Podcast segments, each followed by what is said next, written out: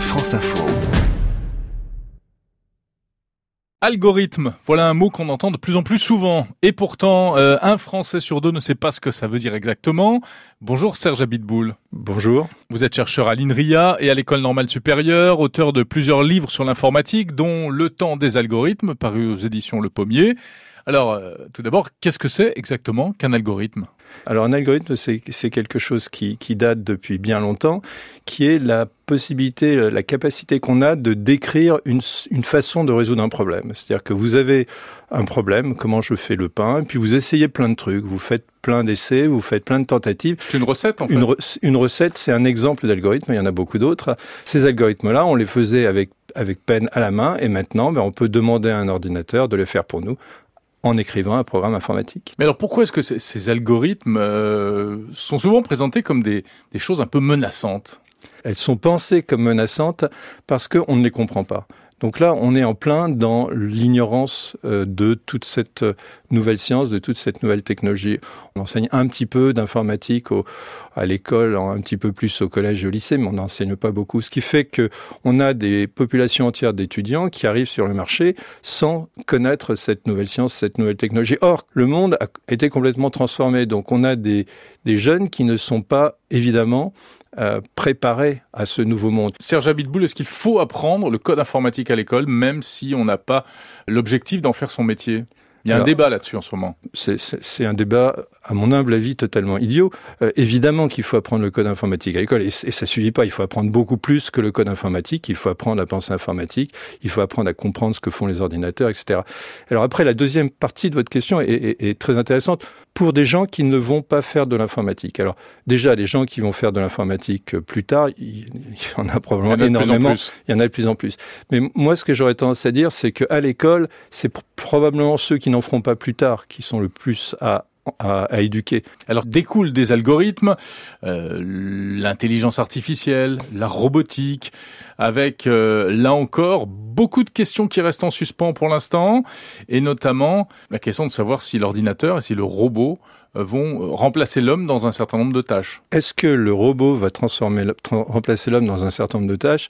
La réponse est il le fait déjà et il le fait chaque jour un peu plus. Alors je suis pas euh, je n'écris pas de science-fiction, donc je ne pourrais pas vous dire quand ça se passera, mais euh, quand on regarde l'évolution, on voit qu'à peu près toutes les tâches une après l'autre tombe et les ordinateurs ils le faire en général on, y on compris des, des, des, professions et des activités qualifiées hein, de, de médecins de juges euh, il y a même il commence à y avoir des, des, des PDG des robots PDG oui alors ça j'attends de voir un peu mais mais par exemple pour pour pour lire des, euh, des, des dossiers médicaux ou des, des photos des IRM ou des trucs comme ça les, les ordinateurs commencent à y arriver il commence à y avoir des, des, des ordinateurs qui sont utilisés à côté de juges dans les cours de justice. Donc oui, euh, c'est de plus en plus de tâches. Il faut quand même relativiser le, le, le robot qui va venir rendre la justice dans un cas compliqué.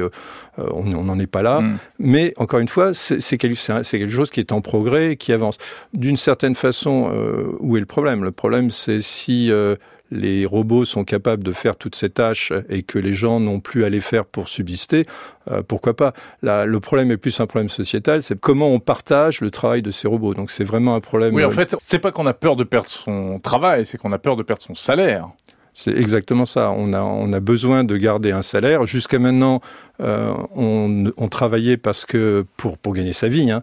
Et euh, maintenant, si on, on, on, ne travaille plus parce que des robots font notre travail, comment on va gagner notre vie? C'est un peu, oui, un peu ça l'angoisse. la question tout le travail de ces robots, soit ça sera possédé par quelques personnes, par un petit groupe d'individus, et tous les autres crèveront de faim et la société ne sera pas viable, soit le travail de toutes ces machines sera distribué dans toute la population et, on arrivera à, un travail viable. Alors, ce qui gêne les gens, c'est d'une certaine façon, et je les comprends tout à fait parce que je partage cette opinion, on vient de cultures où on a vu dans, toujours vu dans le travail une valeur.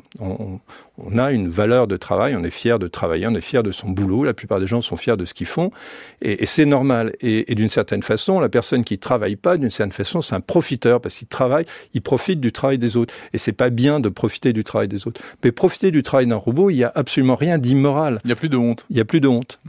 Serge Abitboul, est-ce que, comme Elon Musk ou Stephen Hawking, vous craignez euh, à très long terme, que l'intelligence artificielle, donc les algorithmes, soit une menace pour euh, la race humaine euh, J'en sais rien, mais euh, d'abord, je crois que euh, c'est une espèce d'angoisse qui est, qui est vraiment très très préliminaire, très très précoce. On est on est très très loin de craindre quoi quel que soit. Oui, mais même si c'est loin, ça peut arriver un jour.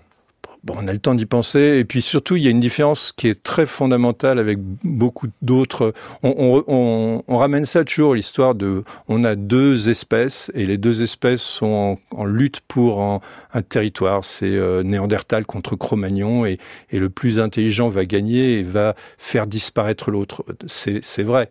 Mais là, on n'est pas du tout dans ce modèle-là, parce que les robots ne sont pas une autre espèce en compétition avec nous, c'est notre création. Les robots, c'est ce qu'on veut bien faire. C'est si on décide euh, de, ne, de leur interdire certains territoires, on leur interdit mmh. certains Est-ce qu'on pourra toujours leur interdire et leur faire respecter ces interdits? C'est notre création. C'est à nous de décider ce qu'on fait avec.